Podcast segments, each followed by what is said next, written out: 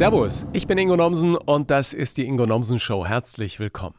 Mein Gast ist, wenn es um deutsche DJs mit internationalen Hits geht, ganz vorne mit dabei. Moose T. Ob sein erster Hit Horny, Sexbomb mit Tom Jones oder unzählige Remixe für Top-Acts wie Michael Jackson, seine musikalische Handschrift findet sich in den Charts und auf den Tanzflächen dieser Welt. Wer gut abtanzen will, kommt an ihm nicht vorbei.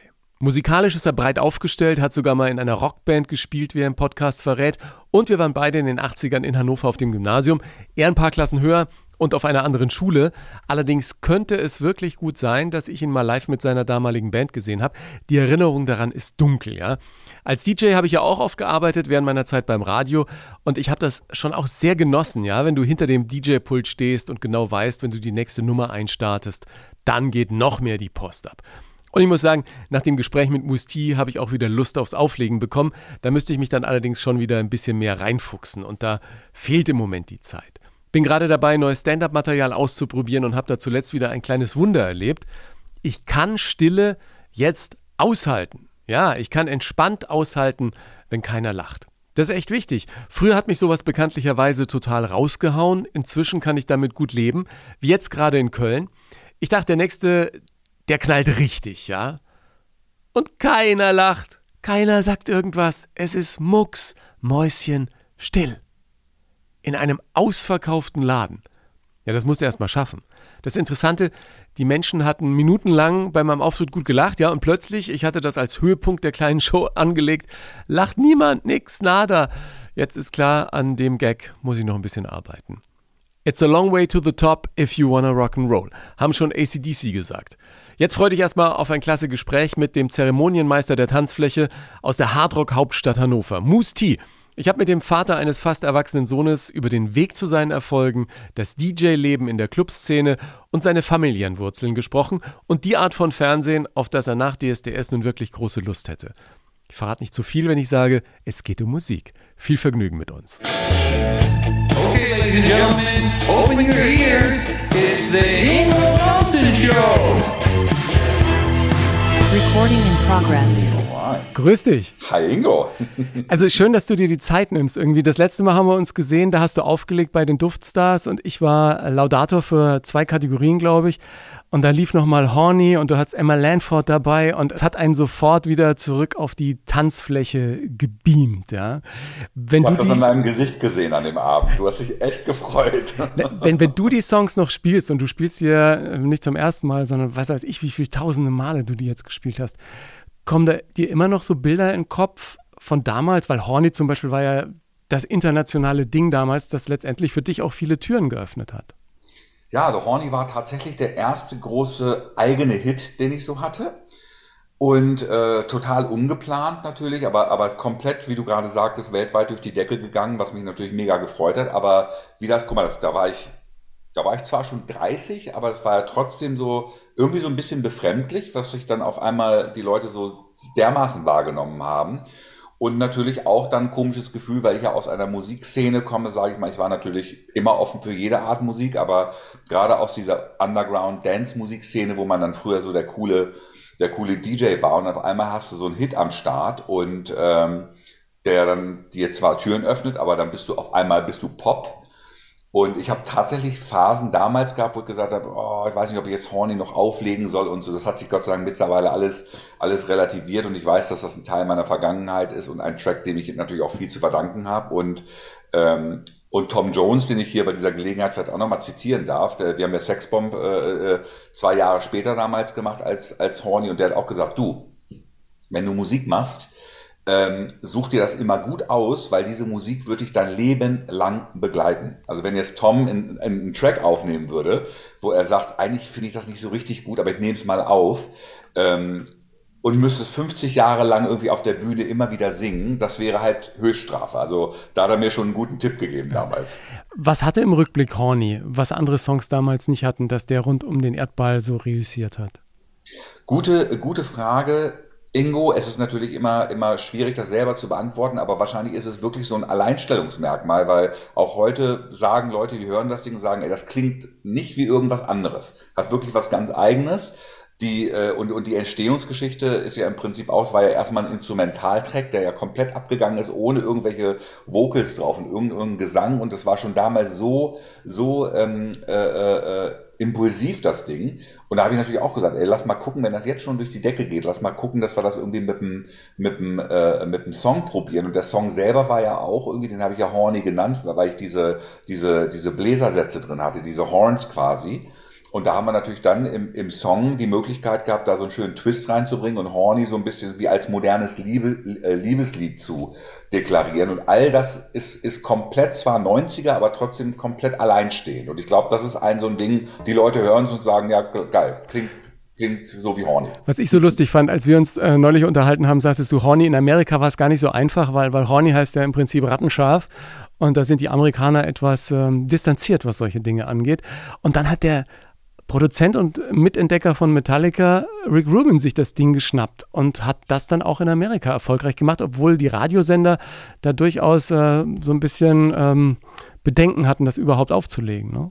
Ja, ist ja diese wunderschöne Doppelmoral, die man in, in Amerika so kennt. Also wenn in Miami, wenn du da zum Spring Break auf die auf die Straße gehst, äh, äh, diese Bilder, die gehen mir nicht mehr aus dem Kopf, die ich da gesehen habe. Also aber für, für all diejenigen, die noch nie da waren, äh, blanke Brüste und äh, viel. Alles äh, blank und alles, alles so, also was du heute als X-rated bezeichnen würdest.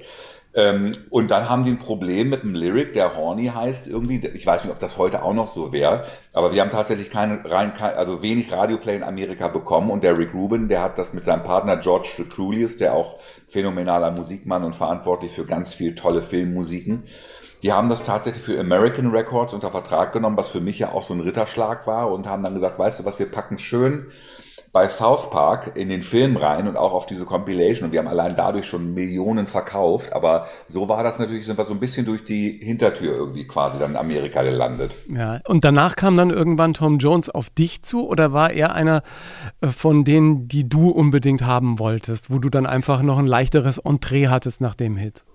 Das ist ein bisschen obskur, weil ich muss zugeben, als ich jung war, ähm, was ich natürlich immer noch bin, aber als ich sehr jung war, ähm, bei mir zu Hause, meine Mutter hörte Tom Jones und mein Vater hörte türkische Musik. Und beides habe ich echt, ich will nicht sagen gehasst, aber ich, es war wirklich, also wenn du jung bist, sagst du halt, was die Eltern hören, ist nicht cool so, weißt du? Mhm. Und fast forward und ein paar Jahre später, irgendwann sagst du so, ey, eigentlich so Tom Jones schon irgendwie ein geiler Sänger und so. Und wir haben, es gab, gab ähm, gab in den, in den 90ern auch noch, als wir den Sohn von Tom Jones, der sein Manager ist, immer noch, äh, getroffen haben, gab es immer noch diese Musikmesse in Cannes, die Midem. Da sind die ganzen Großen hin und haben im Prinzip Rechte verdealt und so. Und da haben wir irgendwann mal den Sohn von Tom Jones kennengelernt. Das war auch noch vor Horny. Und er sagte, ey, ich finde die Sachen, die Musti macht, das finde ich super. Und lass doch mal gucken, ob wir nicht vielleicht sogar einen Remix mal machen wollen. Ist not unusual, irgendwas anderes. Wir hatten jetzt zumindest den Kontakt. So, dann ging Horny durch die Decke und dann haben wir natürlich irgendwann auch strategisch gedacht, okay, jetzt hast du einen Single-Hit, jetzt musst du auch mal gucken, ob du damals nachlegst, vielleicht mal ein, ein Album, ein Album produzierst. Und dann ist uns relativ schnell wieder Tom Jones eingefallen. Und dann haben wir gesagt, ey, wir haben eigentlich, wenn wir jetzt für ihn einen Song schreiben müssten, das, was würden wir schreiben? Und ähm, ähm, und ich habe damals mit meinem Songwriting-Partner auch haben wir gesagt, ey, für uns ist ja Tom Jones schon so eine Sexbombe. Ne? Also erst haben wir gesagt Sex-Symbol und der, der Titel war dann auch so, Sex-Symbol, Sex, aber es hat nicht gerollt. Da habe ich gesagt, nee, da müssen wir irgendwie, da müssen wir plakativer, machen wir Sex, Bomb, Sex. Also so entwickelt sich das, das war so ein Blues-Thema. Und dann hat das die Emma tatsächlich, die auch Horny gesungen hat, hat das Demo gesungen. Und da haben wir gesagt, ey, irgendwie witziges Ding. Lass mal Tom schicken, wie er es findet. Und dann haben wir das halt rübergeschickt. Äh, damals noch natürlich ohne Internet und Konsorten, sondern einfach irgendwie mit, mit dem, äh, äh, weiß nicht, ob das per E-Mail war damals oder per, per DAT oder irgendwas. Er fand super, war gerade in, sein, in, sein, in seiner Album, Album-Recording-Phase, also hat gerade damals dieses äh, berühmte Album aufgenommen, wo er dann mit ganz vielen Gästen gearbeitet hat und ich war dann in London, er hat gesagt, komm rüber, wir nehmen das auf und es war ja eigentlich so geplant, dass es meine Nachfolgesingle ist. Für zu horny. Mhm. Und dann haben wir es aber aufgenommen und Tom fand es halt mega, ich habe es fertig gemacht und dann rief er halt an, meinte, ey, weißt du was, wäre das für dich okay, wenn ich das auf mein Album raufnehme? Ja, Klar, also quasi, Und da sagt man auch nicht so richtig nein, also insofern, also alles, alles richtig gemacht. Und äh, Mama war dann auch ganz begeistert. Mama war dann auch begeistert. In ihrem Wohnzimmer hängt so ein Riesenfoto von ihr und Tom. Wir haben damals tatsächlich mal ein gemeinsames Dinner hinbekommen. Ja. Zu viert, also er, sein Sohn, meine Mama und ich. Und äh, habe natürlich jetzt alle Steine da im Brett, die es so zu haben gilt. Ich dachte erst, du hättest hier eine Tigerhose von ihm mitgebracht oder so. ja, das ist also der, der, der Typ, das ist echt, äh, ich, für uns Männer natürlich auch, weil es einfach ein geiler Typ ist, aber, aber die Damen, egal auch welchen Alters oder, oder äh, äh welcher Musikgeschmack, die lieben diesen Typen. Äh, ich kann mich erinnern, da gibt es ein Pressefoto, war wahrscheinlich auch irgendwann in den 80ern, wo er in Badehose an einem Pool steht mit Zigarre im Mund und so, wo du denkst, hey, yay, das ist, ja, das, ist der so 80er Hollywood. Genau, Las Vegas Entertainment. Ja, aber ich habe vor kurzem tatsächlich, ich weiß auch nicht in welchem also vor einigen Jahren war das, da hat er in Berlin gespielt. Ich glaube, da steht er auf der Terrasse vom Adlon. Sieht genauso aus. Ganz im Ernst, also auch in so einer Unterhose oder irgendwas. Ich glaube, ohne Zigarre, aber es war genau das gleiche in grün, bisschen in grauer. Also ganz ja. witzig.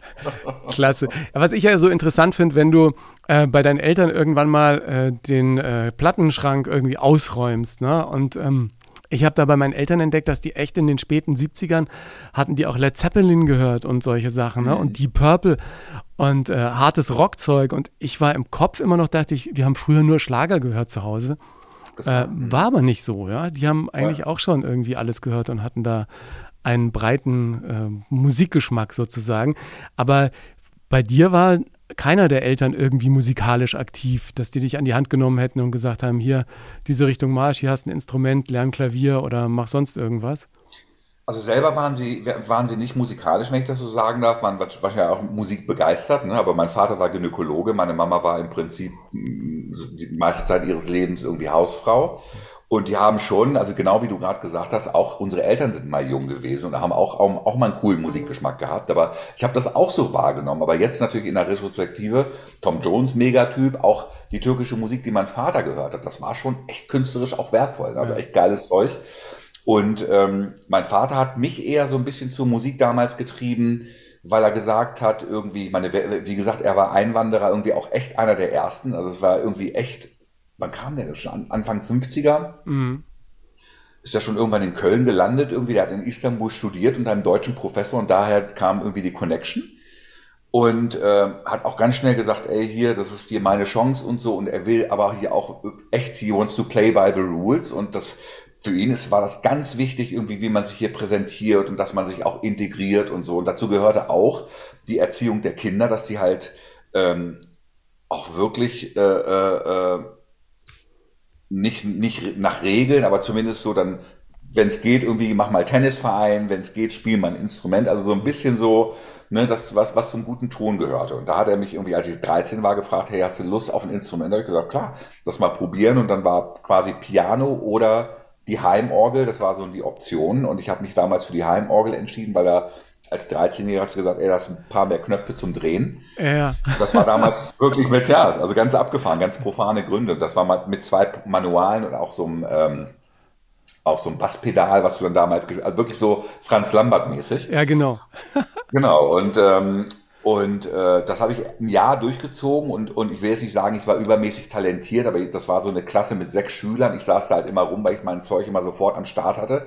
Und dann habe ich auch gesagt, irgendwann, Papa, jetzt nach der Schule dann nochmal in so eine Schule und so, wie sieht's denn aus? Würdest du mir mal so einen Synthesizer sponsoren? Ne? Also mein erstes elektronisches Keyboard. Da war ich dann 14, das hat er dann gemacht. Und dann habe ich quasi so allein, wirklich auch autodidaktisch begonnen, Musik zu machen, mir Sachen, ähm, mir Sachen ähm, äh, beizubringen und in Bands zu spielen und so weiter und so fort. Und ähm, ja, und auf einmal sitze ich hier und bin Musikproduzent. Ja, ja.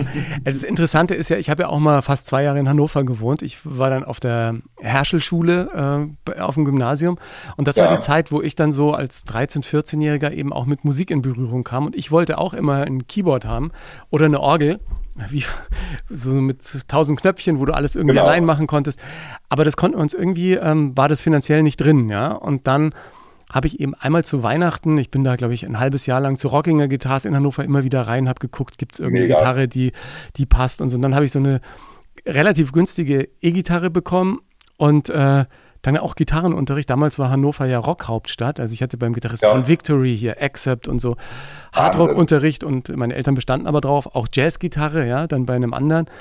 Und äh, so bin ich bei der Gitarre gelandet. Ne? Im Prinzip ähm, hätte ich am Anfang lieber so deine Ecke eingeschlagen. aber habe dann die Gitarre kennen und lieben gelernt. Und ich war in Hannover auch auf ganz vielen Konzerten, gerade von so Schülerbands. Und ihr hattet ja auch eine Schülerband, warst zwar in einem anderen Gymnasium, aber äh, ich habe vorher nochmal überlegt, ob ich nicht euch irgendwie, wahrscheinlich habe ich euch auch irgendwo mal live spielen sehen. Ich, äh, da gab es ja Dutzende äh, von äh, Konzerten alle Nase lang. Aber an eine Band, die, ich, ich glaube, ihr hattet, wie ich gelesen habe, alle dann so, so pinke oder, oder rosane Anzüge an. Genau. Ich meine, mich dunkel erinnern zu können. Also, wer war für dieses Outfit verantwortlich? Was ist auch du, der gesagt hat, wenn er muss die ganze Show stimmen? Nee, ach, das war, wie gesagt, das war so, das war, ich meine, wir reden über Mitte, Ende 80er, irgendwie Anfang 90er und es gab hier so einen Klamottenladen, der hieß, glaube ich, Oliver, Oliver S. und der hatte halt so echt extravagantes Zeug und irgendwie hat der uns gemocht und halt auch gesponsert. Ach krass. Ne? Und genau, das war, das war echt cool. Da haben wir gesagt, ey, also wir haben irgendwie, weißt du, da, da war die Musik wahrscheinlich gar nicht so weit, aber da hat man schon, wie, wie es halt oft so ist, da bist du mit anderen Sachen eigentlich schon fast weiter, musst dich aber eigentlich um die Musik kümmern und da sahen wir zumindest immer schnieke und, und bunt aus zumindest. Und ähm, ja, mit dieser mit den ganzen so Schülerbands ging's los. Aber wie du gesagt hast, also Hannover war ja schon oder ist immer noch vielleicht sogar so eine so eine so eine verkappte Rockstadt. Und ähm, ich habe trotz trotzdem ich eher schwarze, groovige Musik und und auch so 80er Sound mochte, bin ich dann mit meinen langen Haaren immer mit meinem Keyboard unter Arm, äh, unterm Arm und wir haben, ich habe auch in Rockbands gespielt zum Beispiel. Ne? Und das war natürlich dann irgendwann auch cool, weil natürlich dann auch so Tracks wie zum Beispiel Jump von Van Halen, wo dann auch so eine Keyboard ne, dat, dat, also so eine Keyboard-Linie drin war. Das kam ja. mir natürlich dann super zu gut. Da warst du nicht mehr so ja. ganz der Alien in der Musik. Ne? Wir haben ja früher dann in den äh, Rockbands immer gesagt, no Keyboards, no cry. Ja. ja. genau, aber, aber das genau. war natürlich total gemein. Das war natürlich total gemein. Was ich ja echt auch schön finde, dass du zum Teil mit den Jungs, mit denen du als Schülerband angefangen hast, immer noch zusammenarbeitest. Das finde ich ja irgendwie krass. Nach so vielen Jahrzehnten. Was macht eure Magie so aus? Weil viele Bands fallen ja dann auseinander. Die meisten haben sich dann tierisch in den Haaren. Irgendeiner schert immer aus und, und dann wird halt auch aus den meisten Schülerbands nichts. Aus euch ist ein richtig langjähriges Erfolgsprodukt geworden. Was macht diese Verbindung so besonders für dich? Du, wir haben wahrscheinlich natürlich auch, ich meine, man muss auch fairerweise sagen, das ist wahrscheinlich wie auch wie eine Beziehung oder eine Ehe. Also man, man entwickelt sich natürlich auch zwar gemeinsam weiter, aber jeder vielleicht auch in so diverse Richtungen. Und da haben wir uns natürlich auch mittlerweile neu aufgestellt. Aber äh, ich kenne das, also gerade weil wir, weil wir jetzt auch, äh, äh, bin gut befreundet mit den Scorpions und die machen das ja seit fast 60 Jahren. Und da merkst du natürlich auch, dass das, wie, wie, wie, wie die das geschafft haben, in so einer langen Zeit mit Ups und Downs, irgendwie so eine, so eine, noch nicht mal die Band, sondern auch so ein, wie du gerade gesagt hast, so ein Erfolgs, Erfolgsprodukt und irgendwie so eine Firma am Laufen zu haben. Und da ist es wahrscheinlich so, dass jeder für sich vielleicht auch irgendwie einfach Talente hat, die im, als Gesamtkuchen oder als Team halt super funktionieren. Und ich glaube, das ist halt auch, ich glaube, die auch in jedem Beruf einfach auch wichtig, dass man sagt, das ist meine Stärke, aber also guck dir so einen Prince an, ne? der ist natürlich auch ein unfassbares Talent gewesen, ähm, aber der hat vielleicht dann auch irgendwie jemanden an seiner Seite gebraucht, der vielleicht eher so ein Businessman ist oder vielleicht da nochmal in dem Bereich gut ist und so. Und also allein, allein es zu schaffen, ist immer schwer, glaube ich. Jetzt sagst du 60 Jahre bei den Scorpions, die haben auch für all diejenigen, die es nicht wissen, quasi als Schülerband angefangen und haben sich diesen Weg wirklich sehr, sehr hart erkämpft. Und ich war ja witzigerweise für mein erstes Buch Erfolgsmenschen mit Klaus bei dir im Peppermint Pavillon Essen. Ihr habt ja oben auch ein tolles Restaurant und haben dort auch nochmal äh, lang geschnackt und so es ist auf der einen Seite die Leidenschaft, dieses Durchhaltevermögen und dann auch das Glück, das dazukommt, wenn man irgendwie durchhält. Du hättest ja auch weiter als DJ hinterm Pult gestanden, wenn du jetzt keinen Welthit gehabt hättest, oder? Also die hat die Arbeit einfach auch viel Freude gemacht. Definitiv, aber ich komme ja tatsächlich eher von der Musik und, und mein, mein, mein, mein Erfolg in der Musik, der hat mir ja schon geholfen, um dann irgendwann auch zu sagen, du, jetzt habe ich auch Bock mehr zum Beispiel als DJ äh, äh, am Start sein, weil ich war ja im Prinzip war ja so lokal Matador in Hannover. Mhm. Weißt du, das war ja nichts mehr, aber dann machst du halt irgendwann irgendwann machst du coole House-Tracks oder irgendwie, irgendwie geile Remixes, die auf einmal in Amerika in irgendwelchen Charts sind. Und wie gesagt, also wir reden von Pre-Internet-Times. Ja. Und da kommen dann irgendwelche Faxe zurück und sagen, ey, das ist ja mega und meinst du, hast, hast du nicht mal Bock hier aufzulegen und so. So entsteht das ja, dass der Kreis immer größer wird. Mhm. Und, und also es hat schon, also mir die Musik, die hat mir schon tatsächlich eigentlich alle Türen so geöffnet. Das war, äh, DJing will ich nicht sagen, war ein Hobby, aber es war halt irgendwie schon so eine große Liebe und die, die 100 Mark am Abend, die es dann damals gab, irgendwie, die hat man dann auch gerne mitgenommen als Student, ne? Ja. aber das war jetzt, ich habe mir nie zu träumen gewagt und da vielleicht auch nochmal den Bogen zu meinem Vater, der paradoxerweise mir damals ermöglicht hat, ein Instrument zu lernen mit 13. Aber als er gemerkt hat, dass es ernst wird, hat er ganz schnell gesagt, ey, nee, du lernst bitte was, was Anständiges. Und da sind wir tatsächlich des Öfteren aneinander geraten. Und er hat relativ spät, ähm, ich wurde ja mal für den Grammy nominiert, da war ich auch, das war 1998, äh, also in dem Jahr, als Horny rauskam. Mhm. Aber Horny hat damit nichts zu tun gehabt. Und da hat er von unserem Bürgermeister, hat er ein Gratulationsschreiben bekommen und stand da mit Tränen in den Augen vor mir und hat gesagt, mein Junge, ich wusste ja gar nicht, was du machst. Und wir reden, da war ich 30, da habe ich schon sechs, sieben Jahre locker, vielleicht sogar länger davon gelebt Krass. und mein eigenes Ding. Aber die Eltern wissen manchmal nicht, was die Kinder machen. Das war ja, schon echt paradox. Außer sie sind im Fernsehen, ja. Meine Mutter guckt jeden Tag. Genau, ganz genau. Dann, das, das, das, verstehen die Eltern, dass sie genau. sagen, hey, okay, du bist in der Zeitung, du bist im Fernsehen. Dann, Oberbürgermeister hat mir geschrieben, das ist, das ist handfest. im Prinzip ja, handfest solide, genau. Ja. Ja, dieses Ding mit dem, mit dem Grammy ist ja wirklich interessant, äh, dass du, hast es ja gerade angedeutet, plötzlich Post aus Amerika bekommst und Menschen, die anrufen und sagen, wir würden gerne einen Remix haben, ob das jetzt Quincy Jones war, äh, Michael Jackson und so weiter. Haben die sich teilweise persönlich mit dir in Verbindung gesetzt oder läuft das dann alles über irgendwelche Managements und die schicken dann was und dann macht man was und schickt es zurück oder ruft dann Michael Jackson persönlich an und sagt, du, da hätte ich es gerne noch ein bisschen anders? Ja, genau. Du, also ähm, das ist, das ist natürlich heute alles viel einfacher, genau wie wir jetzt gerade, dass man jemanden anruft und sagt über Zoom oder wie auch immer. Früher war das schon echt anders, aber die, die, die Initialanfragen, die gingen meistens über Managements und äh, Plattenfirmen. Da war dann irgendwer, der gesagt hat, hier, pass auf, der Typ ist cool, probier den mal. Dann ruft er die Plattenfirma an in New York, die melden sich dann wieder bei uns und so weiter bei mir über mehrere Ecken. Aber es gibt tatsächlich gerade das Beispiel Michael Jackson. Äh, ich durfte mal Ghosts, äh, diesen Track, ähm, äh, äh, äh, mir vornehmen. Das war, glaube ich, 1996. Und der hat tatsächlich danach, das ging dann aber auch über zwei Stationen, hat er sich ver verbinden lassen und echt gesagt, ey, I really like your work, thank you very much. Und hat mich auch zu einem Konzert nach London eingeladen, was ich, also wenn ich jetzt drüber nachdenke, komplett balla aber der, wo ich dann gesagt habe, irgendwie, ey, thank you, Mr. Jackson but I have to work. also so, so war ich früher drauf. Ich war echt so ein bisschen nerdy und so ein bisschen so, ich bin im Studio und bin hier in meiner Zone. Würde mir heutzutage natürlich nie passieren, aber ähm, habe das auch schon echt begriffen, dass da Michael Jackson echt am Telefon mhm. ist und gefühlte, gefühlte 30 Sekunden, 45 Sekunden, die wir gesprochen haben oder eine Minute. Keine Ahnung. Und das war schon echt abgefahren, wenn du darüber nachdenkst. Und Quincy hat sich auch, ähm, hat er sich persönlich bedankt? Quincy Jones. Ja, das war, also manchmal hast du natürlich, das sind dann eher so auch wirklich Musikkollegen oder man trifft sich dann irgendwo mal später auf irgendeiner Messe, die sagen, ey, vielen Dank, was du da damals, also das ist schon toll. Also ja. das finde ich mega. Warst du beim Grammy dann auch selber drüben?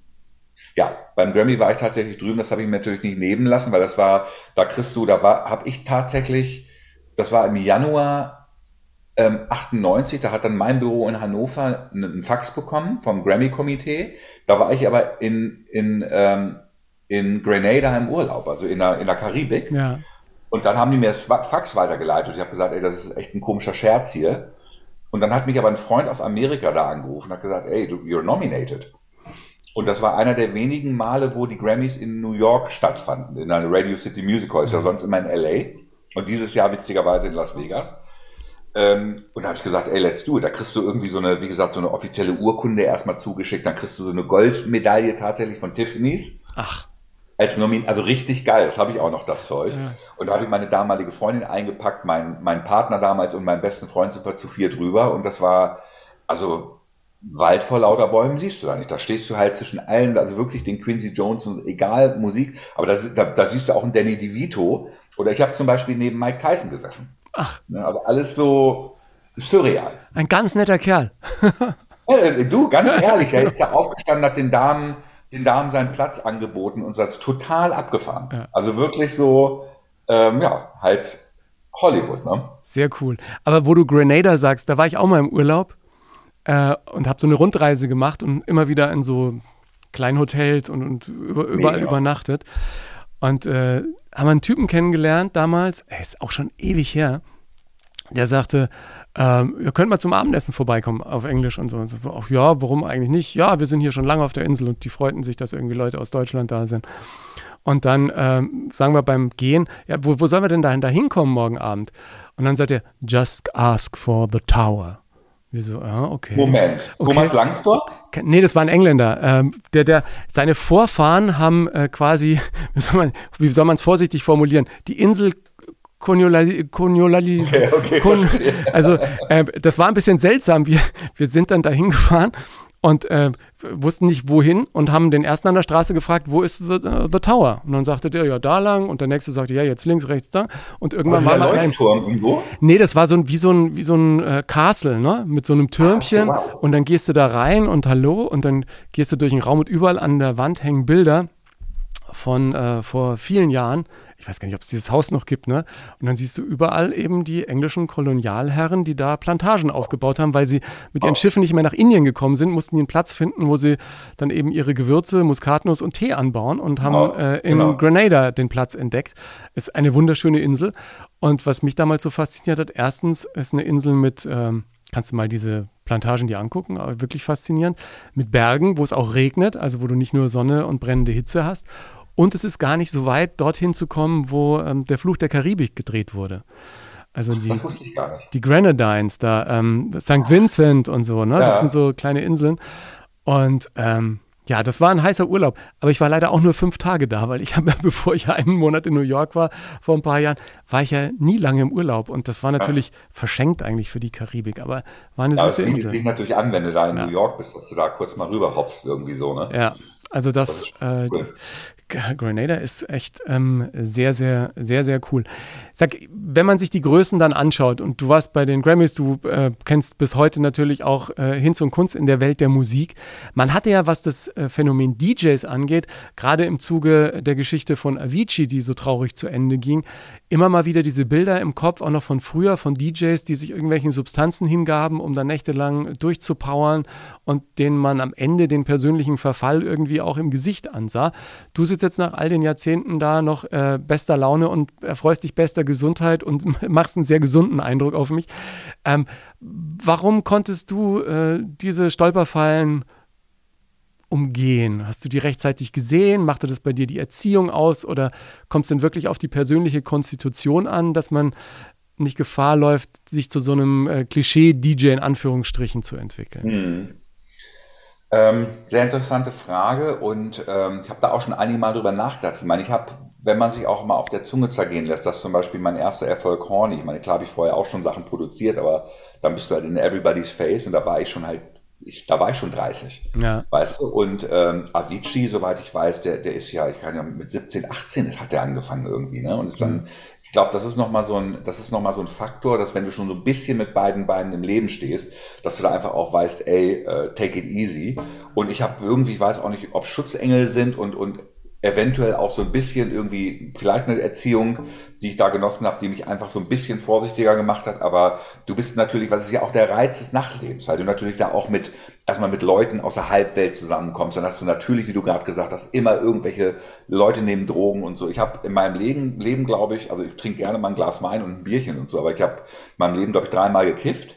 Und das war's. Ich habe nie irgendeine Pille genommen, nie irgendwie Kokain, nie gar nichts. Ich hätte zu viel Angst davor, ne? Viel zu viel Angst, die Kontrolle zu irgendwie war das verlieren. so, aber ich muss auch ehrlicherweise sagen, hätte ich einen Freundeskreis gehabt, den ich vertraue, und die dann gesagt haben, ey, komm, lass mal probieren, und ich, du, da fühlt man sich sicher, wahrscheinlich hätte ich es auch gemacht. Mhm. Aber ich war immer irgendwie, ich habe immer nur abschreckende Beispiele gesehen, auch mit Menschen, die unter, unter, unter Drogen standen irgendwie und die dann irgendwie die Gesichter so verzogen oder die, die irgendwas erzählen und nach zwei Sekunden die das Gleiche nochmal erzählen, wo ich gesagt habe, nee, ey, das willst du nicht, das, Ja. ist, das ekelt dich an irgendwie. Also es war so ein bisschen so ein Schutzmechanismus, aber da nochmal, stell dir mal vor, du bist 17 und auf einmal von jetzt auf gleich der gefragteste Hippe irgendwas, wirst da rumgereicht, vielleicht hast du da nochmal, ich weiß auch nicht, ob es bei Avicii einfach, äh, ob das da Drogen waren, sondern einfach auch so ein Lebenswandel, dass sich einfach ein Management auch einfach Es da gibt-.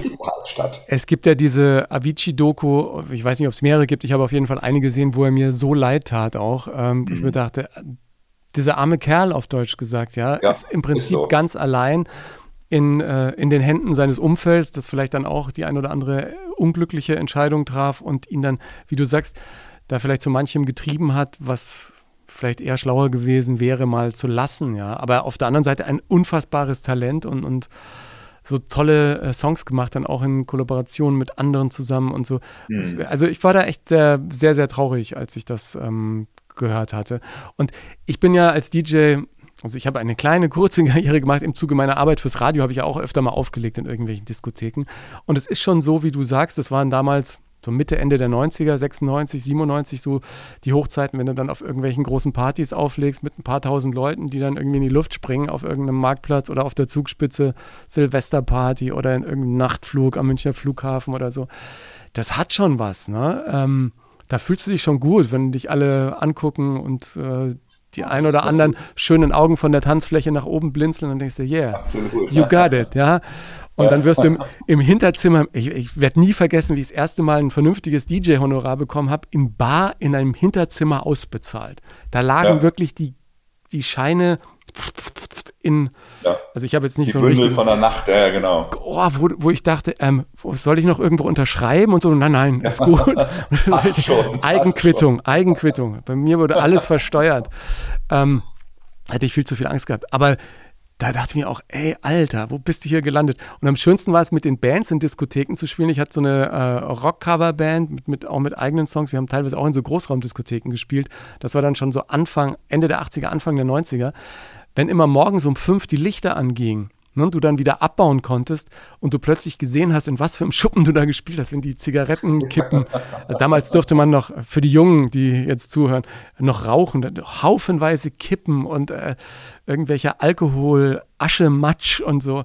Und ich dachte, sobald das Schwarzlicht aus ist, sieht alles anders aus. Ja, definitiv. Aber da gibt es auch, so, auch so Beispiele. Ich habe, äh, äh, ich weiß nicht, ob, ob du es noch kennst, das 3001 in Düsseldorf. Na, selbstverständlich. Genau, als die damals aufgemacht haben und Jochen Hülder, der leider mittlerweile verstorbene äh, Hast du auf der Eröffnung aufgelegt?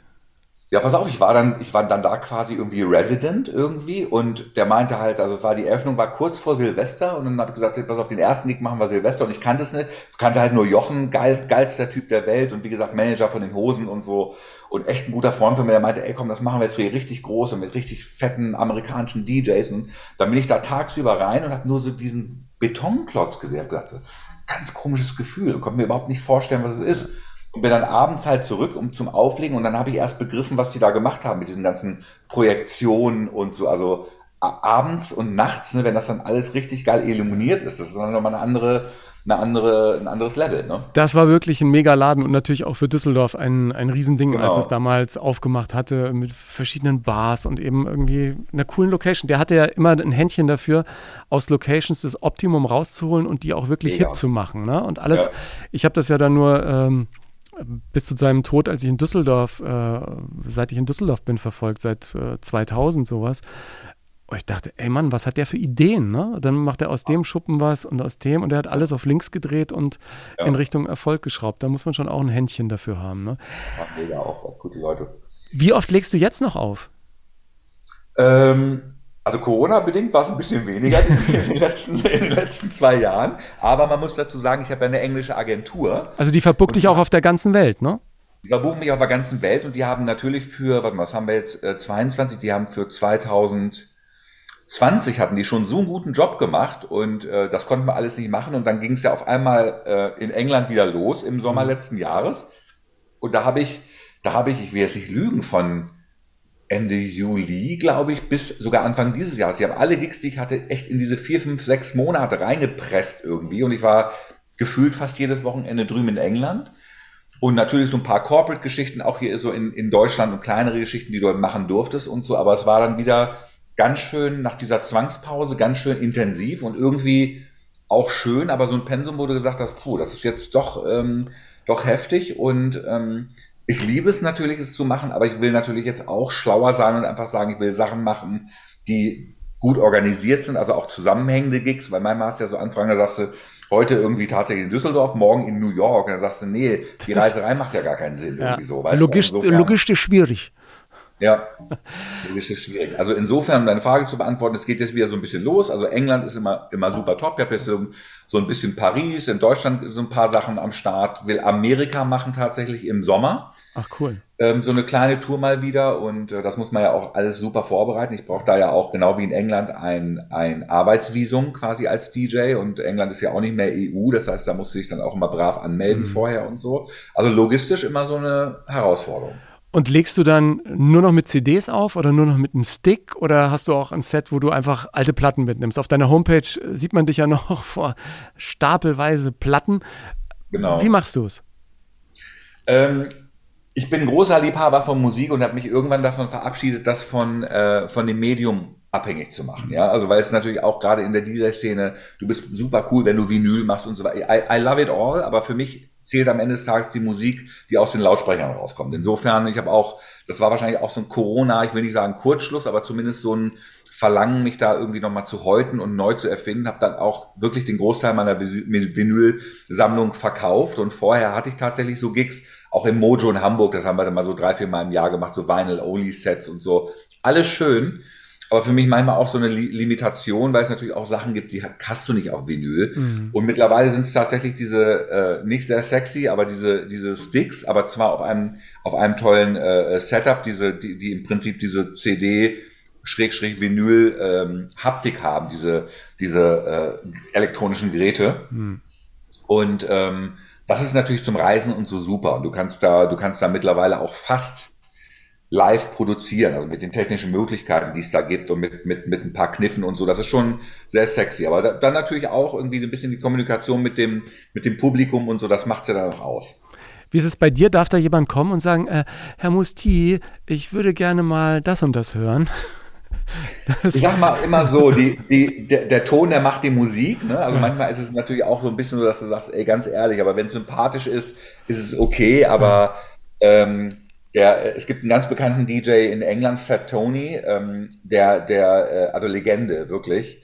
Und äh, äh, ähm, legt auf all diesen ganzen Kate Moss Partys und was weiß ich was. Und der hat gerade ein Buch geschrieben, das heißt No, no Requests, please. Also ja, weil genau. du darfst dir nichts wünschen und kein gar nichts, weil sonst sind wir ja im Prinzip irgendwie fleischgewordene Jukeboxen und ja. das ist es ja auch nicht. ja gut, ich, ich, kann mich erinnern, damals, äh, als ich, also in, einer, in einem Land vor unserer Zeit, äh, als ich aufgelegt kam ja wirklich, also wenn dann irgendwie die entsprechende Person kam, da hat man schon mal irgendwie was rausgezogen, wenn es denn irgendwie passte.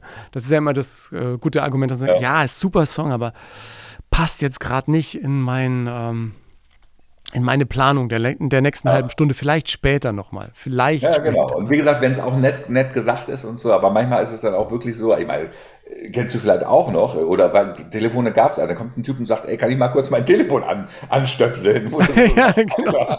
Ganz ehrlich jetzt. genau. Ich hab da so einen Song, können wir den mal hören? Also, oh Mann, ach ja, genau, ich habe da einen Stick dabei. Äh, könntest du ja, den, genau. mal, den mal ein bisschen spielen? Stick. So nach dem Motto, geh mal zur Seite, ich mach das mal kurz. Ja, genau. Lass, lass mich mal auflegen. Wie, wie lange sind deine Sets heutzutage? Zwei, drei Stunden? Äh, schön wär's. Ich bin, ich bin ja, kennst du ja auch, alte Schule. Also ich habe ja früher irgendwie den Abend angefangen und den Abend beendet. Das war dann locker auch mal acht Stunden oder sowas. Das äh, easy. Und, und finde das auch schön, wenn du so wirklich so einen schönen dramaturgischen Bogen über den Abend spielen kannst. Und das ist halt selten geworden. Also manchmal bist du ja wirklich einer von vielen auf so einem, auf so einem äh, Flyer vom Abend. Und wenn du Glück hast, irgendwie hast du dann anderthalb Stunden. Mhm. Und ich spiele lieber länger als kürzer. Also ja. ne, auch gerne schon den Abend anfangen und dann irgendwie äh, in Ekstase spielen. Und dann kannst du auch so ein bisschen musikalisch, sage ich mal, echt so eine Reise, ja. Reise antreten. Und das macht mir schon Spaß. Was ich ja bei dir auch immer cool fand, ähm, du hattest einen ganz besonderen Look. Du bist ja früh schon auch mit dem Anzug irgendwie hinter das DJ-Pult gegangen und mit einem vernünftigen Sakko und so und warst nie so dieser Turnschuh, Jogginghose, T-Shirt-Typ. Ähm, das hat äh, auch für die ein oder andere Diskussion gesorgt, oder? Hast du je am Anfang mal drüber nachgedacht, ach, vielleicht mache ich es doch noch anders, jetzt ziehe ich mir einfach eine Lederjacke an und äh, hänge mir eine, eine Kette aufs offene Hemd? genau. Also ich habe natürlich äh, irgendwann, also gerade jetzt natürlich im Social, Social Media Zeitalter und im Instagram Zeitalter ist ja manchmal fast wichtiger, was für eine Frisur du hast und was für ein T-Shirt du trägst, als das, was da irgendwie als Künstler irgendwie fabriziert wurde. Und das ist natürlich, das widerstrebt meiner, meiner Natur und meiner Philosophie. Und äh, aber ich mochte es damals irgendwie, für mich ist das auch immer so eine Frage des Respekts, ne? Also es ist immer so irgendwie, respektierst du dich selber und so. Und ich mochte das damals und bin Gott sei Dank auch hochgewachsen und ein Anzug steht mir gut und so und soll jetzt auch nicht irgendwie so als Versicherungsvertreter daherkommen, aber irgendwie war es halt immer cool. Und liebe natürlich auch meine, meine Jeans und meine Turnschuhe und meine, aber es muss halt immer irgendwie, ich, ich, ich mag das gerne. Manchmal ist es halt so ein, wenn man so ein bisschen aus der Masse heraussticht, das gefällt mir gut. Ja. Und da vielleicht nochmal der, der Bogen zu dem, was wir am Anfang hatten, dass ich dann irgendwann mal in den 90ern mit, mit einem lila Anzug durch die Gegend gehüpft bin. Also Jetzt ist ja bei dir das Schöne, dass du auch im Zuge deiner Tätigkeit für DSDS dir nochmal eine ganz neue Zielgruppe erschlossen hast, oder? Wie empfindest du das im Rückblick? Das waren ja nochmal ganz neue Menschen, die kannten Horny nicht in der ersten Version sozusagen. Ja, ja, genau. Ja, gute Frage. Ist natürlich so, irgendwann, wenn du, wenn du, das ist natürlich in jedem Bereich so, egal ob du jetzt Schauspieler bist, ob du Moderator bist, wie auch immer, irgendwann, irgendwann bist du präsent und dann wirst du natürlich vielleicht auch im, im Fernsehen, kommst du in Talkshows vor, kommst in coolen Sendungen vor. Und für mich als logische Konsequenz, als Musikproduzent, wenn du gefragt wirst bei DSDS, hast du Bock als Juror tätig zu sein, ich bin da auch so ein bisschen in den Clinch gegangen damals mit, äh, mit, äh, mit meinem äh, Manager damals, der im Prinzip die Sache mir, weil ich gesagt habe, irgendwie, okay, ich bin mir nicht sicher, DSDS ist jetzt, ist jetzt äh, äh, gefühlt nicht so unbedingt das, wo du sagst, juhu.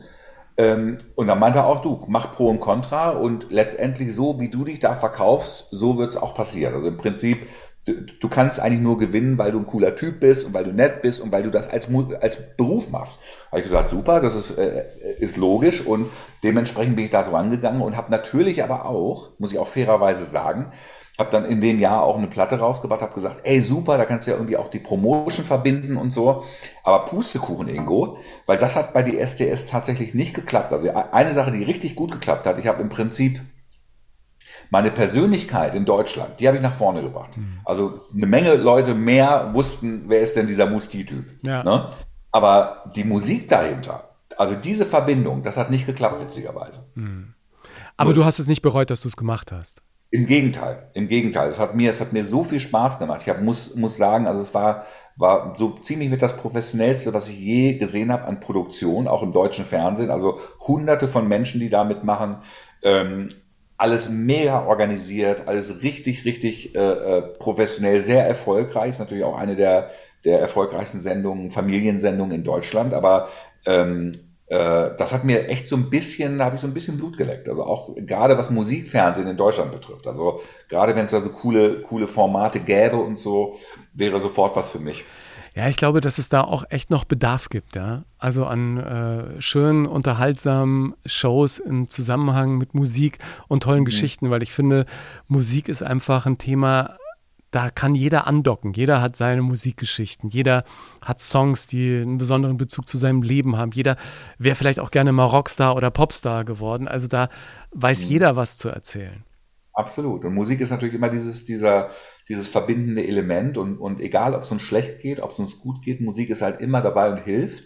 Ähm, aber natürlich auch da ein bisschen als Aufgabenstellung, okay, vielleicht kann man sowas aber auch neu neu darstellen und jetzt nicht nicht unbedingt so wie es wie es im Moment war oder ich sag mal so Stefan Raab war ja der letzte irgendwie mit TV total der es der es noch so hin, hinbekommen hat Musik wirklich so eine Wertigkeit ähm, zu verleihen, die halt echt gut ist. Und das sieht man ja auch an den Gästen, die er da hatte. Und, und, und jetzt mittlerweile ist es ja auch oft so, wenn Musik kommt, dann schalten die Leute entweder um oder machen eine kurze Pipi-Pause oder wie auch immer. Also da muss man, da muss man schon so ein bisschen gucken, wie macht man das Konzept neu, dass es modern ist, macht man eine, macht man eine Sendung, die mit einem geilen Koch, wo man sagt, man hat Mick Jagger, der irgendwie ähm, äh, Zwiebeln schneidet und dann singt man noch kurz einen Blues nebenbei und so. Also irgendwie so Ideen, wo die Leute sagen, ey, muss ich mir angucken und da und, und habe auch das Gefühl, dass ich so ein bisschen auch Backstage-Info kriegt irgendwie. Also ja. immer so dieses, was, was der Normale nicht sieht. Also wenn man sowas hinkriegt, geil. Ja.